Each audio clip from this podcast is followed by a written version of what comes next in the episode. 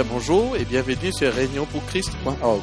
Je laisse la place au pasteur Gilberto Audio qui vous présente la première causerie de cette série d'émissions intitulée Face à la crise. Sans plus attendre, je vous souhaite une bonne écoute. Bonsoir à tous. Nous sommes très contents de vous voir ici avec nous ce soir. Et alors qu'il disait à propos d'être grands-parents, Aujourd'hui, je comprends ce que mon père disait toujours en blaguant, que les enfants sont un mal nécessaire pour arriver aux petits-enfants. Donc, euh, voilà que nous sommes très contents aussi d'avoir vécu pour les derniers trois mois cette expérience d'être aussi des grands-parents. Alors, nous sommes très contents de vous voir ici ce soir et nous espérons qu'après notre rencontre d'aujourd'hui, que vous sortiez d'ici avec plus de réponses dans votre esprit que de questions et que vous ayez envie de revenir pendant toute la semaine pour écouter un peu plus euh, des paroles d'espoir que nous voulons partager avec vous. Pourquoi des paroles d'espoir? Car comme nous le savons très bien, de plus en plus nous vivons ou nous nous approchons du moment des crises.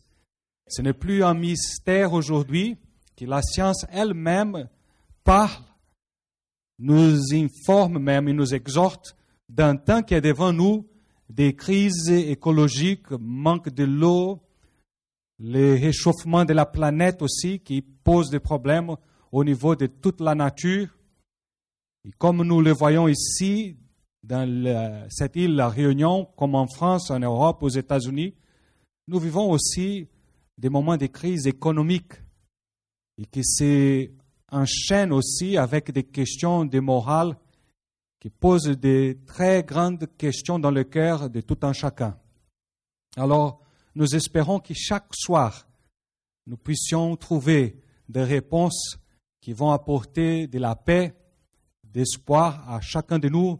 Mais pour nous, c'est très important aussi que chaque réunion que nous aurons ici, aussi la vérité soit partagée. Parce qu'une réponse d'espoir sans vérité n'est pas un vrai espoir ou un espoir qui est durable. C'est pour cela que nous comparons un peu notre vie avec euh, un vol, un avion. Comme vous le connaissez, vous le savez très bien, ça fait à peu près trois, quatre semaines de cela. À peu près 230 passagers ont quitté Rio de Janeiro au Brésil d'où moi je suis, je suis un Brésilien, ils sont allés maintenant pour joindre les amis, la famille, le travail à Paris. Alors, depuis 6-7 heures de vol, avec un bon départ, un voyage tranquille, ils s'approchent de ce que les gens croient une tempête. Comme vous le savez, quand vous croisez la ligne d'équateur, il y a toujours euh, dans la nature une certaine tension.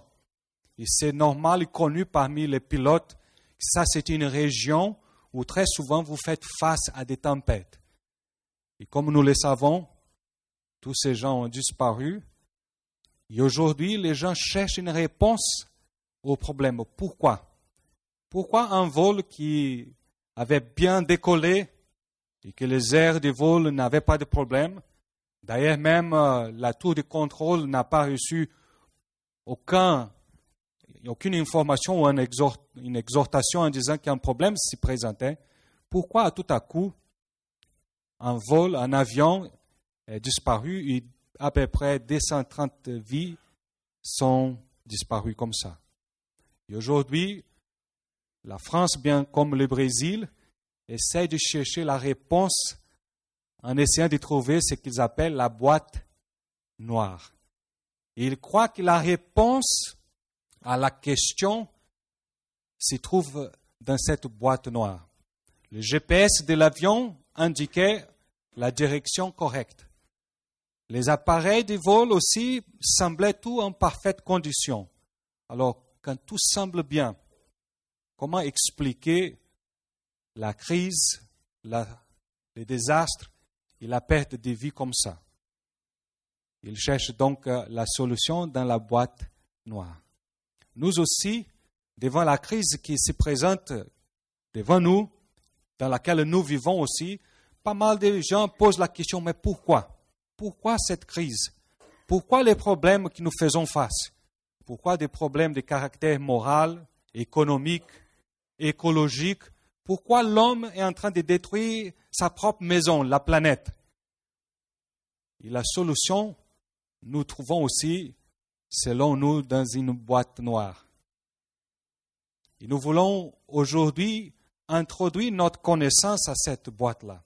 Cependant, il faut confesser que pas mal de fois, les gens questionnent les solutions qui sont présentées.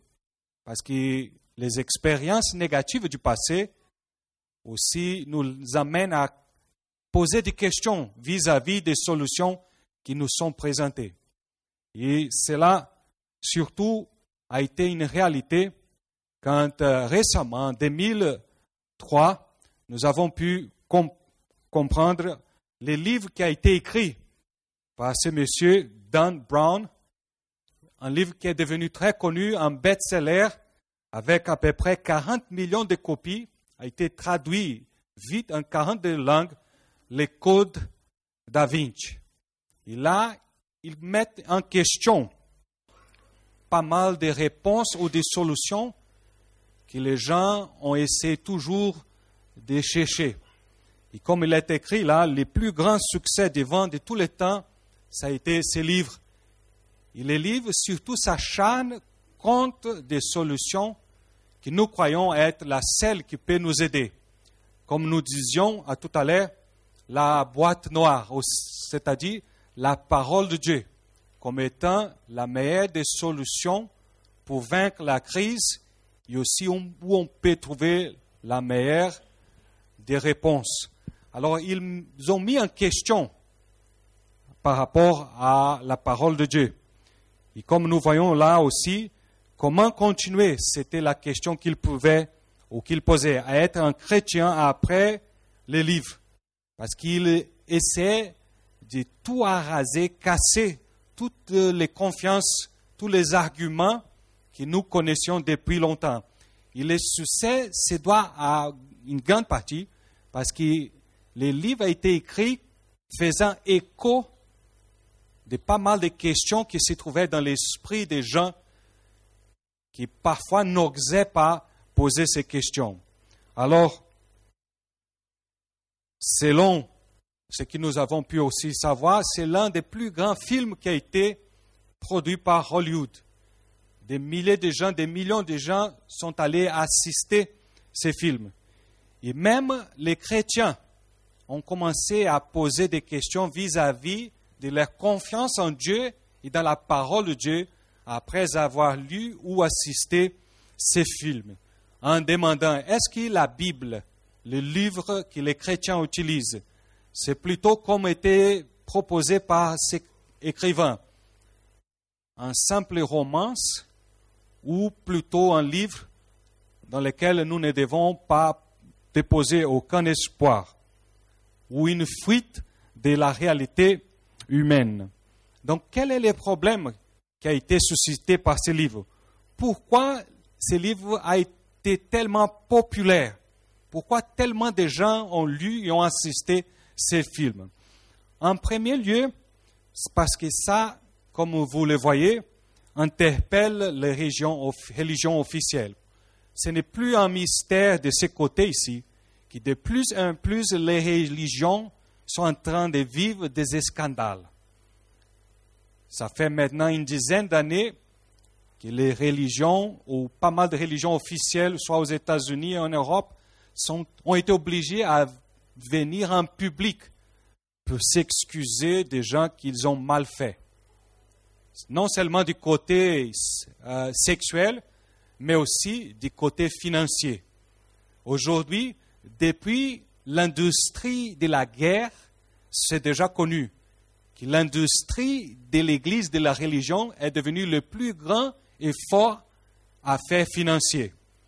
Donc, pas mal de gens cherchent dans la religion trouver de l'argent, scroquer des gens en utilisant et abusant de la foi des gens. Et puisque nous vivons dans ces contextes, écrire un livre qui questionne la foi, qui pose un point d'interrogation sur la religion, devient un livre facilement vendable, facilement où les gens vont essayer de chercher à lire. Donc, en faisant utilisation de cela, l'auteur a essayé de commencer à casser la confiance des gens, surtout des chrétiens, chez la parole de Dieu, la Bible. Et nous allons voir tout à l'heure quelles sont les questions qu'ils ont alors utilisées pour détruire la foi et la confiance des gens. Comme nous voyons aussi, en général, dans ces scandales de la religion, les dirigeants sont mêlés. Ah, ça fait quelques deux ou trois ans de cela, un des dirigeants religieux brésiliens qui rentrait aux États-Unis a été mis en prison parce qu'avec lui, il portait à peu près 50 000 dollars sans déclarer aux impôts. Et aujourd'hui, ce dirigeant religieux est en prison là-bas. Donc ces scandales font que la foi des gens diminuisse ou qui baisse par rapport à la religion et de plus en plus tout ce qui est dans le sens de mettre en question la religion devient facile à vendre et facile à communiquer aux gens. Ensuite, puisqu'il s'agit de l'argent, alors l'argent, c'est toujours une affaire qui attire les gens. Et la question qui toujours vient dans l'esprit des gens, est-ce que ces gens-là qui nous enseignaient la parole de Dieu, ou qui parlaient au nom de Dieu, ou qui utilisaient la Bible sacrée comme les livres qu'il fallait suivre, puisqu'ils sont mêlés dans ces scandales, puisqu'ils sont en train de nous voler, faut-il croire encore aux religieux? Faut-il encore aller dans une église? Faut-il encore, n'est-ce pas préférable rester à la maison et être fidèle entre toi et Dieu et ne plus écouter les religieux et les choses de la parole de Dieu? Et une fois, comme nous disons chez nous au Brésil, que le chat est allé ou été, n'est-ce pas, exposé à l'eau, il ne veut plus jamais y retourner. Et ça, c'est vrai aussi vis-à-vis des gens qui ont été trompés, escroqués par la religion. Qu'est-ce qui se passe? Une fois qu'ils sont devenus soupçonneux, c'est plus difficile demain ou après de faire croire ou faire la confiance en n'importe quelle chose qui a une relation avec la religion. Et voilà que ce monsieur, il a su exploiter très bien ses côtés. Il a su mêler un peu de vérité avec aussi beaucoup de choses qui ne sont pas vraies dans son livre. Et puisque ce qu'il a été écrit, une partie c'est vrai, l'autre partie, les gens croient aussi que c'est vrai. Donc, puisqu'il a dit que de plus en plus la religion ne fait qu'escroquer le peuple et que les dirigeants sont intéressés tout simplement à l'argent, il peut prouver par des scandales ici, là-bas, la tentation, la nature humaine cherche à croire alors à tout ce qu'il lui va dire. Et ça, c'est aussi très mauvais pour ceux qui cherchent une réponse en des moments de crise. Une fois que nous avons été trahis dans notre confiance, c'est plus difficile encore de croire à ces gens. En deuxième lieu, comme nous le savons très bien, de plus en plus aujourd'hui, les gens sont attirés, sont intéressés à tout ce qui est mystérieux. Et surtout s'ils peuvent révéler les mystères. Donc de plus en plus devient un grand affaire aussi, devient un business, quelque chose de l'argent. Essayez de trouver quelque chose qui ça ne va pas dans une église, dans une religion. Et si les gens peuvent donc dévoiler une escroquerie ou dévoiler quelque chose qui ça ne va pas, ils gagnent aussi beaucoup d'argent. Alors intéressant, le même monsieur qui condamne l'Église de chercher seulement de l'argent vis-à-vis les croyants, il est devenu aussi un, homme très riche parce qu'en écrivant un livre contre la religion, contre la croyance des gens à la parole de Dieu, lui aussi, il s'est procuré de l'argent. Donc, dans la même chose qu'il condamnait les autres, lui aussi, il est devenu culpable parce qu'il est devenu maintenant un milliardaire avec les livres et les films qui ont été produits. Donc, si les gens réussissent, n'est-ce pas, à trouver quelque chose que ça ne va pas dans une église ou parmi les dirigeants d'une église, cela donne de la popularité à la personne ou à ce qu'ils veulent faire. Donc, c'est de la nature humaine, essayer de trouver, n'est-ce pas, découvrir ce qui est caché. Et c'est ça qu'il a essayé de faire. Et pour cela aussi, le livre est devenu tellement populaire. En troisième lieu, parce que les livres qu'il propose proposent aussi, comme vous le voyez là-bas, une spiritualité plus moderne aujourd'hui, c'est-à-dire favorise une religion plus humaine.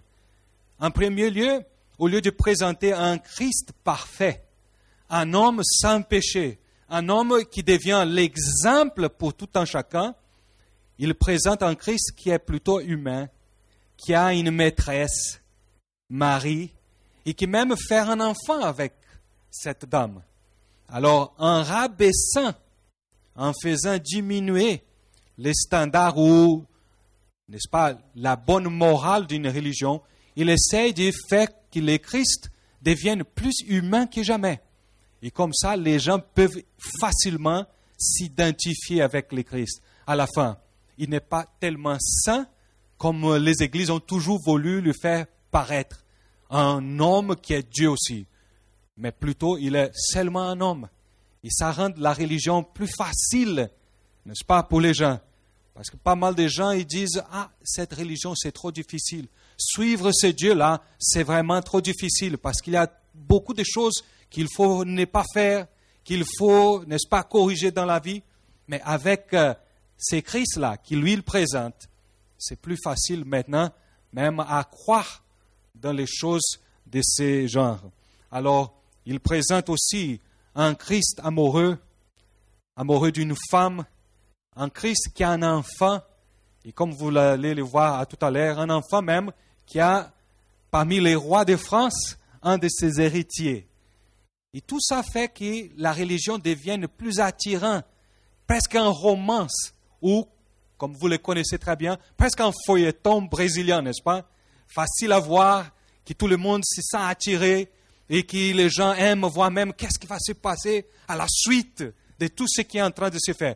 Donc la religion ne devient plus une question de morale, mais un roman entre un homme qui s'appelle Jésus-Christ une femme qu'il a pardonné de péché, Marie, et avec qui il a même un cas, et du fruit de cet amour, voilà un enfant qui est né et qui, dans son lignage, devient même un des rois de France. Et d'une certaine manière, fait un lien entre, n'est-ce pas, les livres qui a été conçus aux États-Unis et aussi un public qu'il doit les vendre en Europe. Donc ça devient plus facile de vendre quand on fait un lien entre cette histoire et les rois de France. Alors, ça fait que les religions, n'est-ce pas, soient interpellées comme nous avons dit. Nous sommes honorés par les besoins de révéler les mystères. Ils favorisent aussi ce qui aujourd'hui est devenu très populaire, une église plus démocratique. Donc, euh, l'église, comme vous le voyez là, selon lui-même, ne devrait pas avoir le droit de dicter ce que nous pouvons ou ne pouvons pas penser. Donc euh, c'est plutôt, n'est-ce pas, la démocratie. La vérité n'est plus ce que Dieu dit, n'est plus ce que les Christ nous enseignent. La vérité, c'est ce que nous croyons comme un groupe. Ce que la majorité croit être la vérité, ce qui est bon, voilà ce qui devient la vérité et ce qui est bon. Donc nous comprenons que alors cela fait que les églises aient moins de dogmes, moins de choses à croire ou ne pas croire, à accepter ou ne pas accepter. Ils deviennent une église plus populaire. Ils relativisent tout ce qui est la vérité. Aujourd'hui, ce qui est vrai peut ne pas être vrai demain. Ça dépendra de si la majorité des gens acceptent ou pas cette vérité. Alors avec ces livres, nous voyons que c'est nécessaire de commencer à décodifier ou décoder les codes Da Vinci avec ce qui il essaye de nous apprendre que Jésus-Christ, comme nous avons dit, au contraire de ce que la parole de Dieu, la Bible nous dit, est simplement un homme. Il n'est pas Dieu. Ensuite, il va aussi, avec son histoire, essayer de faire comprendre que la Bible n'était pas écrite comme nous la lisons, mais puisqu'il y a eu un empereur païen qui est devenu chrétien, il a essayé de réécrire la parole de Dieu, la Bible, en 325, c'est Constantin, et c'est à partir de ce moment qu'il essaie de faire écrire la parole de Dieu pour rendre plus facile les choses de son empire. Donc il dit que c'est là qu'ils ils ont introduit l'idée de que ce jeune homme, qui c'était simplement un homme, Jésus-Christ, devient Dieu. Donc ils ont mis la divinité de Dieu à partir de presque 300 ans après sa mort. Et finalement aussi, comme nous avons dit, ils essayent ou ils essayent de faire croire que Marie a été divinisée par le christianisme. Et Jésus et Marie, comme nous avons déjà dit, se sont mariés. Et ça, la Bible ne le dit pas parce qu'il veut, la Bible, ou les chrétiens, les dirigeants veulent cacher cela. Et finalement, l'un des héritiers de France est l'un de ses arrière-arrière-grands-enfants. Et aujourd'hui, ils sont encore vivants en France comme les enfants de celui qui était connu par le Christ. C'est-à-dire, tout ce qui est écrit, ou tout ce qui est écrit au sujet de Jésus dans la Bible, ils veulent faire croire ce n'est pas la vérité. Donc ils font une suggestion même. Malgré tout ce qu'on peut dire à propos de ces livres, les codes da Vinci et la manière comme il était vendu, presque 40 millions de copies, l'un des best-sellers les plus vendus, nous devons comprendre que malgré tout cela, la Bible encore est le livre le plus vendu et lu dans le monde tout, entier. Malgré l'essai et l'effort de Brown de rendre la religion chrétienne, de la ridiculariser et aussi de la rendre rien devant les gens, nous devons comprendre plus il a écrit à propos du livre de Dieu, plus les gens ont été intéressés aussi à connaître ce que Dieu, lui, il dit dans sa parole. Donc chaque fois que quelqu'un fait un effort de rabaisser la parole de Dieu, chaque fois que quelqu'un fait un effort de démoraliser la religion, ce qui se passe dans la vérité, c'est que les gens se sentent plus attirés que jamais à étudier la parole de Dieu et essayer de connaître ce que Dieu il nous enseigne dans sa parole. Donc plus les gens vendaient les livres ou les codes da Vinci, des fois plus la Bible a été aussi mise à la disposition des gens qui ont voulu maintenant comparer ce que lui a été écrit vis-à-vis du Christ et ce que Dieu, dans sa parole, a dit à propos aussi de lui. Donc, euh, des scientifiques, surtout les gens qui ont étudié ou qui étudient la mathématique et la probabilité, ils ont commencé à faire maintenant des études pour essayer de nous faire comprendre quelle est la probabilité que toutes les prophéties qui sont écrites dans la parole de Dieu puissent s'accomplir dans la vie d'une personne. Et voilà les résultats que nous avons trouvés selon ces mathématiciens et cet astronome par le nom de Peter Stoner. Voilà qu'il disait, pour qu'une personne dans la vie puisse faire accomplir au moins 18, 8 plutôt prophéties vis-à-vis -vis du Messie, voilà la probabilité. 1 fois 10 à combien? À 19. C'est-à-dire, c'est presque impossible que huit prophéties par rapport au Messie, qui est écrit dans la parole de Dieu, puissent s'accomplir dans la vie d'une seule personne.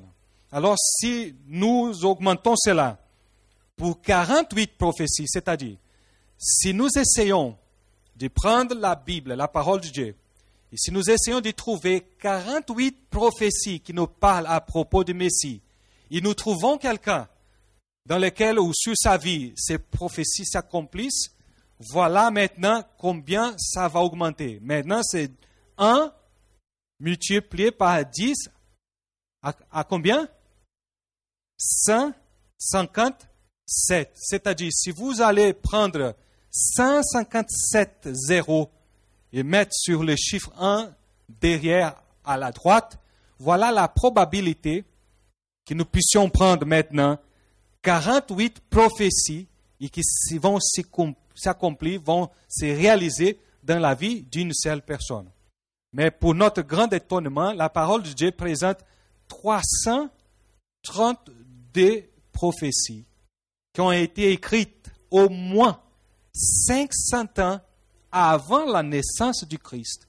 Et ces 332 prophéties se sont fait accomplir, se sont réalisées parfaitement dans la vie de celui que nous l'appelons Jésus-Christ. Alors, faites-vous la mathématique, faites les calculs. Vous savez ce que les scientifiques ont découvert? Il y a moins de particules dans l'univers que la probabilité des 332 prophéties s'accomplit dans la vie d'un seul homme selon les prophéties.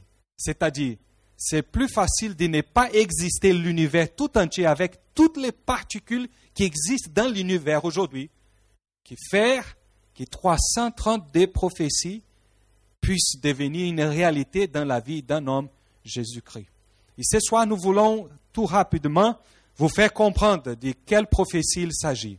Imaginez que le livre d'Ésaïe, par exemple, comme de Daniel, a été écrit 500 ans avant la naissance du Christ. Et le livre des Psaumes, presque 1000 ans avant Jésus-Christ. Et vous allez trouver dans ces livres 332 prophéties qui parlent sur l'arrivée de Jésus-Christ et qui donnent des détails à propos de sa vie et qui se sont accomplies exactement, mathématiquement, selon ce qui était prophétisé par Dieu. Et nous allons voir donc quelques-unes de ces prophéties. Par exemple, le lieu de sa naissance, le nom de la ville où il allait naître, là où il allait vivre, comment ils allaient encore, Marie, Joseph, ses deux parents, être obligés à s'enfuir, aller en Égypte, et ensuite retourner au lieu de vivre là où il est né, aller à Nazareth parce qu'il devrait être appelé Nazaréen. Parle aussi sur sa vie, son ministère, qu'est-ce qu'il allait prêcher, qu'est-ce qu'il allait dire, comment il allait enseigner, les miracles qu'il allait réaliser, les jours de sa naissance, l'année de sa naissance, bien comme aussi les jours de sa mort, l'heure de sa mort, le lieu où il allait mourir, celui qui allait les trahir, les prix de sa trahison, tout était mathématiquement prophétisé dans la parole de Dieu 500 ans, 1000 ans avant la naissance du Christ. Et donc les statistiques, bien comme la probabilité, nous apprennent que cela est impossible. Scientifiquement parlant, prophétiser 332 choses de la vie d'une personne 500 ans avant qu'elle puisse naître, c'est impossible. Pourtant, quand nous lisons la parole de Dieu, nous voyons exactement cette impossibilité chez l'homme devenir la possibilité de Dieu. Pourquoi? Parce que Dieu connaît la fin depuis le commencement. Et comme il connaît les choses à propos du Christ, il connaît aussi les choses à propos de tout un chacun de nous. Et lui, donc, il nous apprend à connaître l'avenir à partir d'aujourd'hui. De telle sorte que lorsque les crises seront devant l'horizon de notre vie, nous saurons comment faire face à cette crise en gardant toujours l'espoir dans notre cœur. Voyons, comme nous avons dit, il serait d'ailleurs précédé par un messager. Voilà ce que la Bible dit en Ésaïe, 500 ans avant la naissance du Christ, qui nous voit crier Préparez au désert les chemins de l'Éternel, aplanissez des lieux arides, une route pour notre Dieu. Selon Ésaïe, avant que le Messie puisse venir en ce monde, il y aurait quelqu'un qui allait faire quoi? Les précéder. Et exactement comme était prophétisé Matthieu 3, 3 parle sur l'accomplissement de cette prophétie dans la vie de Jean-Baptiste. Jean est celui qui avait été annoncé par Isaïe le prophète. Lorsqu'il dit, c'est ici la voix de celui qui crie dans les déserts, préparez les chemins du Seigneur, aplanissez des sentiers. Comme nous avons dit, numéro 2, sa naissance miraculeuse a été annoncée d'avance, prophétisée. Quelle naissance est celle-là? Qu'une vierge puisse donner la naissance à un garçon, ça c'est du jamais vu. Mais pourtant, 500 ans après, avant plutôt, Ésaïe 7,14 dit, c'est pourquoi le Seigneur lui-même vous donnera un signe. Quel est ce le signe? Voici la jeune fille. Et nous avons des traductions qui disent, la Vierge deviendra enceinte. Alors, une Vierge enceinte, si nous allons raconter ça aujourd'hui, les gens vont se moquer de nous. Mais pourtant, la prophétie le disait clairement. Elle enfantera un fils. Et même son nom sera Emmanuel, c'est-à-dire Dieu avec nous. Et selon ce qui était prophétisé 500 ans après, voilà que Matthieu 1, 22 nous révèle l'accomplissement de cette prophétie. Tout cela arriva afin qu'il s'accomplisse ce que le Seigneur avait annoncé par les prophètes. Voici la Vierge sera enceinte. Elle enfantera un fils et on lui donnera le nom d'Emmanuel, ce qui signifie Dieu avec nous. Le lieu de la naissance est aussi objet d'une prophétie. Michée 5.2, encore une prophétie à des centaines d'années avant, disait quoi? Et toi, Bethléem Ephrata, petite entre les milliers de Judas, de toi sortira pour moi celui qui dominera sur Israël et dont l'origine remonte au temps ancien, au jour de l'éternité. Non simplement la ville où le Messie doit naître a été prophétisée, mais même son origine éternelle divine a été aussi prophétisée. Et selon ce qui était prophétisé, voilà que lorsque José et Marie, surtout Marie s'est trouvée enceinte, monte sur le pouvoir un des empereurs qui demande maintenant que les gens puissent, tout le monde, retourner chez eux pour commencer à compter. Comment vous dites ça en français? Faire l'essence, c'est ça? Recenser? Voilà, les recensements. Donc, voilà que selon la prophétie biblique, José et Marie qui n'habitaient pas à Bethléem, ils ont dû rentrer chez eux pour faire partie du recensement. Et alors qu'ils étaient en train d'arriver à Bethléem, la ville qui 500 ans avant avait été prophétisée comme la ville où le Messie devrait naître, voilà que Marie voit qu'il est arrivé, et selon ce qui été dit là, Jésus étant né à Bethléem, en Judée, au temps du roi Hérode, voici des mages d'Orient arrivèrent à Jérusalem.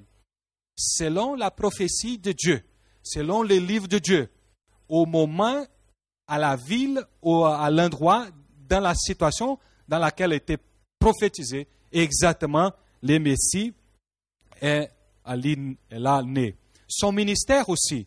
Voyons, Ésaïe 61 dit, L'Esprit du Seigneur, l'Éternel, est sur moi, car l'Éternel m'a oint pour porter de bonnes nouvelles aux malheureux. D'ailleurs, vous savez que Christ, c'est un nom, n'est-ce pas, qui signifie tout simplement loin. Loin. Donc, dans les Grecs, bien comme dans l'hébreu, vous avez Messie dans l'hébreu, Christ dans les Grecs, et ça veut dire celui qui était oint.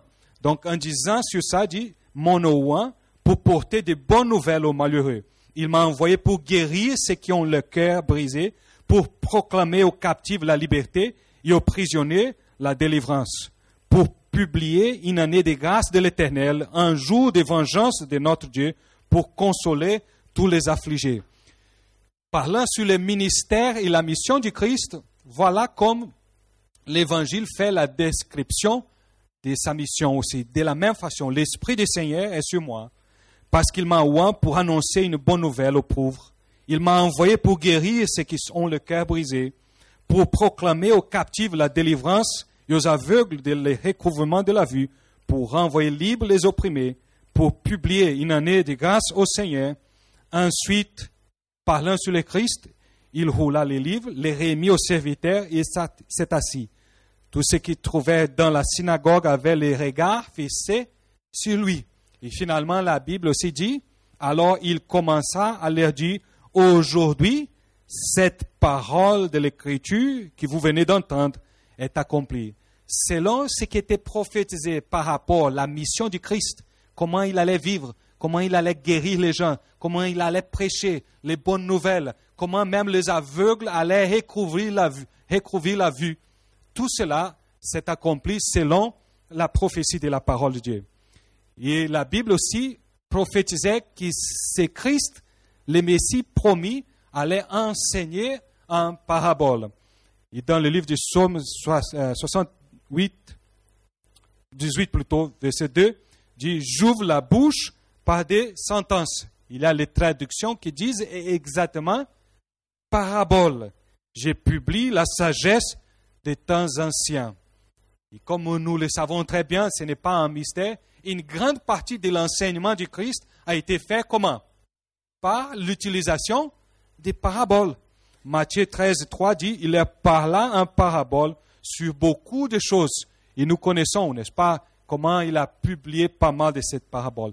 L'entrée à Jérusalem, même la visite que Christ allait faire à Jérusalem a été prophétisée aussi avec pas mal de centaines d'années d'avance.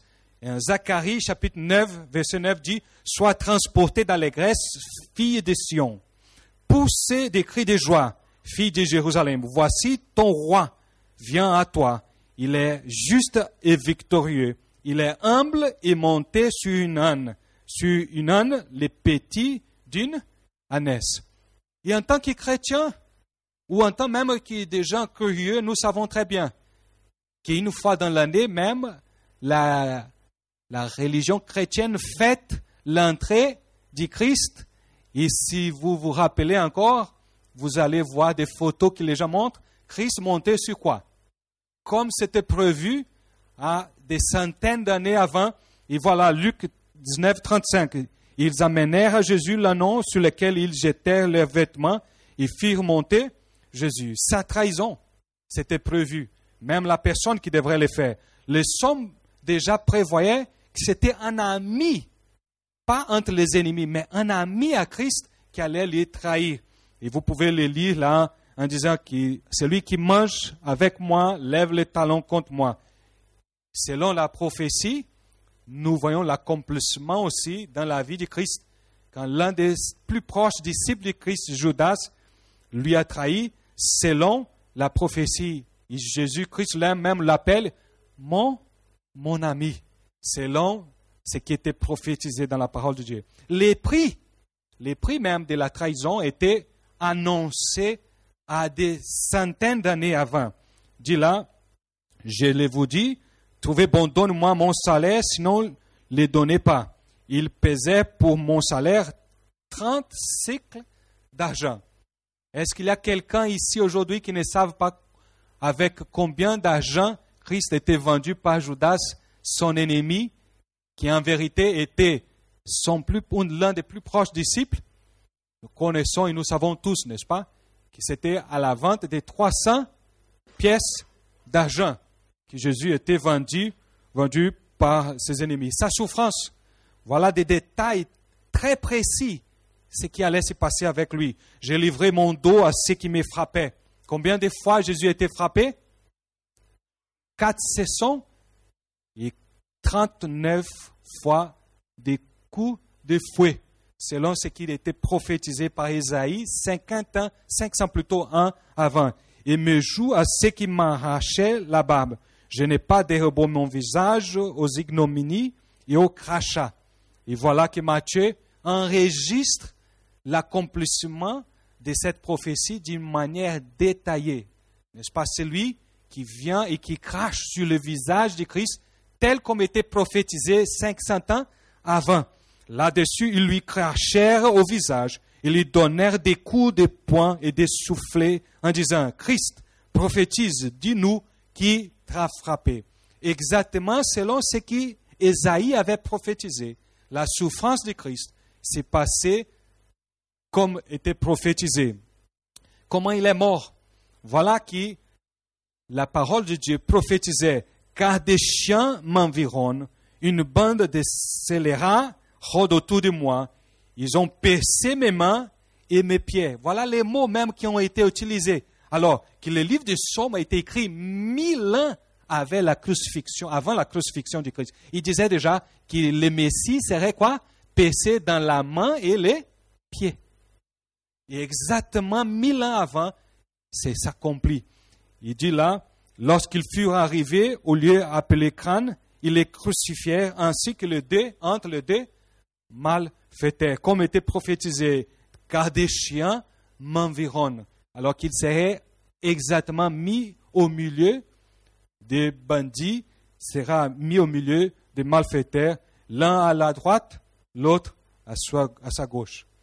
C'est même tiré de la parole de Dieu qu'il n'allait pas couper, déchirer la tunique qui Christ portait, mais il tira au sort. Somme, mille ans avant, disait, il se partage mes vêtements, il tire au sort ma tunique.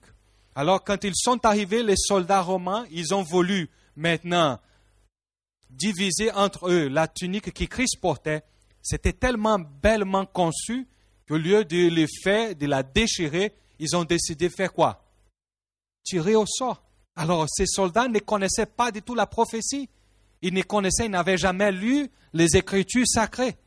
Ils ne savaient jamais que c'était prophétisé mille ans avant qu'ils allaient tirer sort sur la tunique de Christ et qu'elle ne serait pas déchirée. Et tel comme était prophétisé, Jean le dit, ne la déchirons pas, mais tirons au sort à qui elle sera. Cela arriva afin qu'il s'accomplisse cette parole de l'Écriture. Ils se sont partagés mes vêtements, ils ont tiré au sort ma tunique. Voilà ce qui firent les soldats. Alors mes amis, on a eu seulement une dizaine d'entre les 332 prophéties qui ont été clairement écrites 200, 300, 500, 1000 ans avant même la naissance du Christ et qu'elles se sont, n'est-ce pas, accomplies exactement comme était prévu.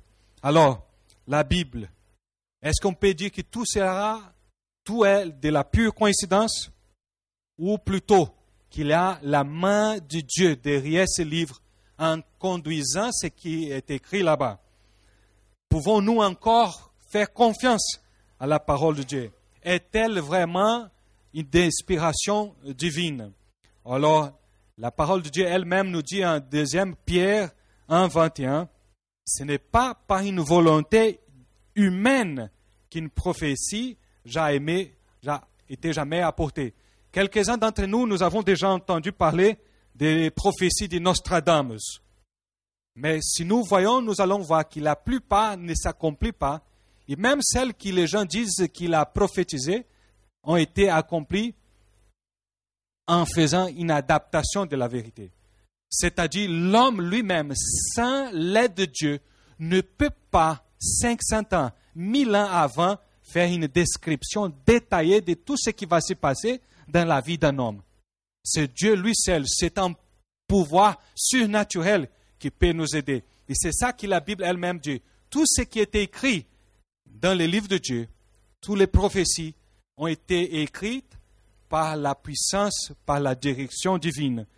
Jamais par la volonté humaine. Mais le Saint-Esprit, c'est lui qui a dirigé les hommes pour faire cela. Jean disait déjà, sondez les Écritures. Pourquoi? Parce que nous allons trouver dans les livres de Dieu, dans la Bible sacrée, la réponse à nos plus grands besoins. Quand madame et moi, ma famille, nous étions en Maurice, c'est la première fois que j'ai pu voir l'argent des îles. Alors j'ai blagué avec un garçon qui voulait me donner l'échange en disant, mais comment est-ce que je sais que vous ne me donnez pas une monnaie qui n'est pas la bonne? Il dit, non monsieur, regardez ici. Donc il a pris l'argent de là-bas, il a mis contre le soleil. Il dit, vous voyez là, il y a l'image qui est derrière, n'est-ce pas? Et qui preuve que la monnaie ou les billets, c'est les bons billets. Mes amis, selon la parole de Dieu, c'est exactement ce qui se passe, ce qui se passe avec ce livre. Si vous tournez ce livre et vous le voyez comme nous est donné le privilège de le voir, vous allez voir que derrière chaque page, c'est l'image du Christ qui est là-bas. Et lui-même, disait, vous sondez les Écritures parce que vous pensez avoir en elles la vie éternelle. Et ce sont elles qui rendent témoignage de moi. C'est exactement C'est notre privilège d'étudier ces livres de Dieu à chaque jour et de connaître ici quels sont les plans de Dieu pour cette planète. Nous allons trouver non simplement des prophéties vis-à-vis du Messie, mais dans le livre de Dieu, nous sommes aussi encouragés à trouver des réponses à nos plus chers et aussi profonds besoins. J'aime beaucoup ces raisonnements qui nous est écrit par cet écrivain euh, chrétienne. Elle dit, les difficultés des Saintes Écritures constituent des preuves solides de leur divine inspiration. Si elle nous disait de Dieu des choses aisées à comprendre, si l'esprit borné de l'homme pouvait facilement embraser sa grandeur et sa majesté, la Bible ne porterait pas les sceaux indubitables de l'autorité divine. La grandeur même et les mystères des thèmes qui y sont traités devraient nous porter à croire qu'elle est la parole de Dieu. Si nous étions ou si nous pouvions saisir tout à propos de Dieu et de sa parole, nous devrions Dieu et Dieu deviendrait l'homme.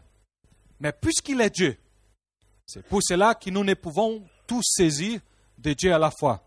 C'est pour cela que nous devons étudier sa parole pour devenir des sages vis-à-vis de notre vie. Alors, finalement, comment pouvons-nous croire ou être sûrs que la parole de Dieu n'a pas changé? Parce que ça, c'est une autre critique que les gens font. Ce livre a été tellement écrit, copié, écrit, copié. Quelle est l'assurance que nous avons que la parole de Dieu ou la Bible est telle comme Dieu nous l'a donnée Alors, cela a été une question difficile à répondre avant 1945. Pourquoi?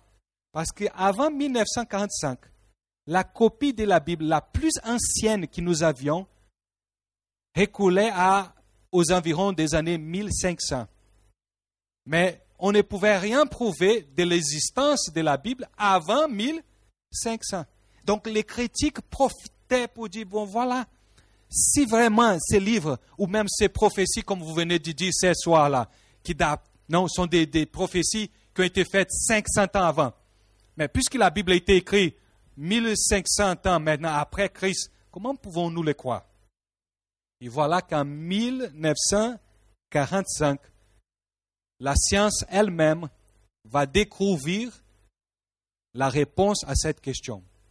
Dans la région du Qumran, une région dans la Palestine, des jeunes bergers se promenaient et prenaient soin de son troupeau. À tout à coup, comme toujours arrive, une brebis plus galeuse s'égare et commence à se promener là où le berger ne voulait pas.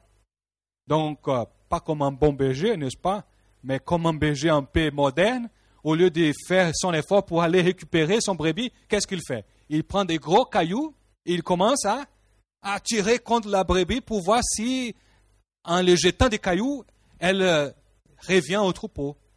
Mais à tout à coup, lorsqu'il tire des cailloux, il entend des bruits comme des choses qui se cassaient. Attiré par la curiosité, ces bergers montent, ils trouvent là des trésors qui étaient d'une façon divine, cachée, protégée depuis des cent ans avant Jésus-Christ. Dans les cavernes du Qumran, ils ont trouvé les manuscrits de la Bible les plus anciens, les livres d'Ésaïe, presque tous les livres des, Vieux ou de l'Ancien Testament étaient fidèlement écrits là. Et quand ils ont fait tout genre d'expérience pour dater ces manuscrits, ces documents, voilà, la découverte. Ils ont, découvert des, copies qui dataient des 100 ans, 300 ans avant Jésus-Christ. Les livres d'Ésaïe complètement, les psaumes, les livres de la Bible se trouvaient presque tous là-bas, sans exception.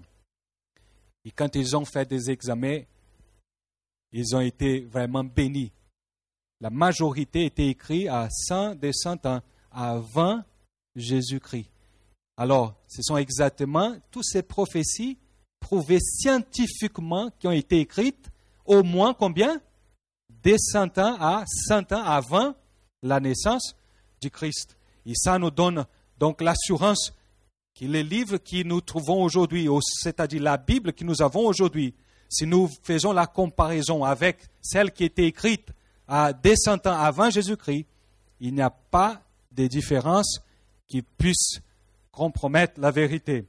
Et par rapport donc le Nouveau Testament, nous avons aujourd'hui à peu près 5686 copies.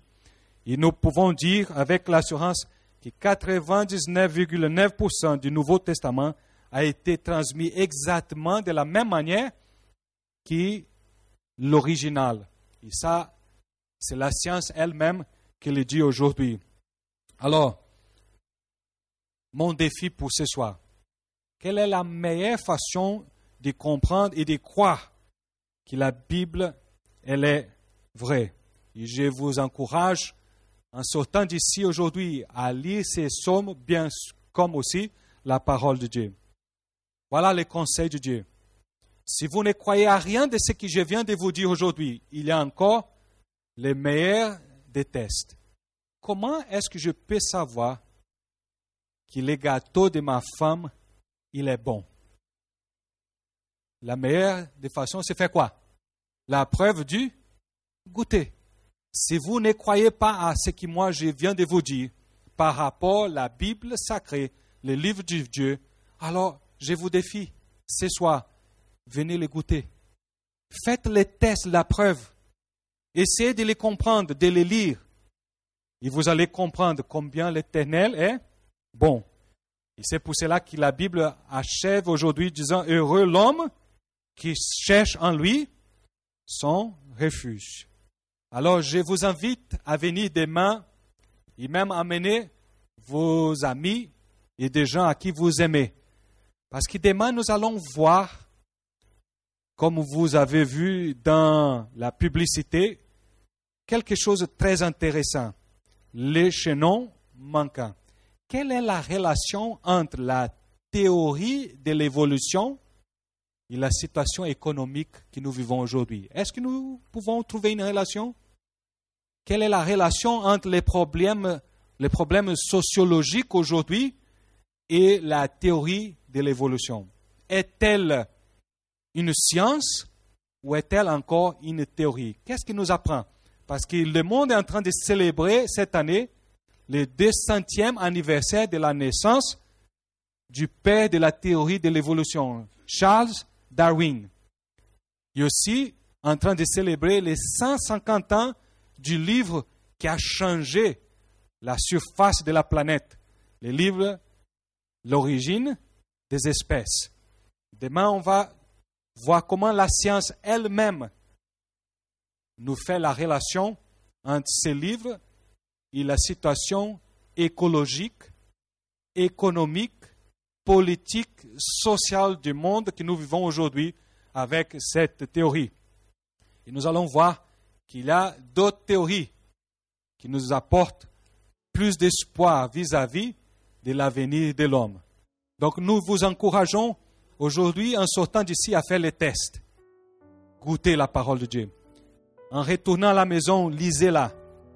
Il faut méditer. Voyez ce qu'elle dit à propos d'elle-même. C'est vrai ou pas? Faites les tests, l'expérience. Et voyez comment cette parole va vous apprendre des choses que vous n'allez jamais oublier dans votre vie. Et venez demain pour que nous puissions ensemble étudier la parole de Dieu et ce que nous venons de dire. Que Dieu vous bénisse.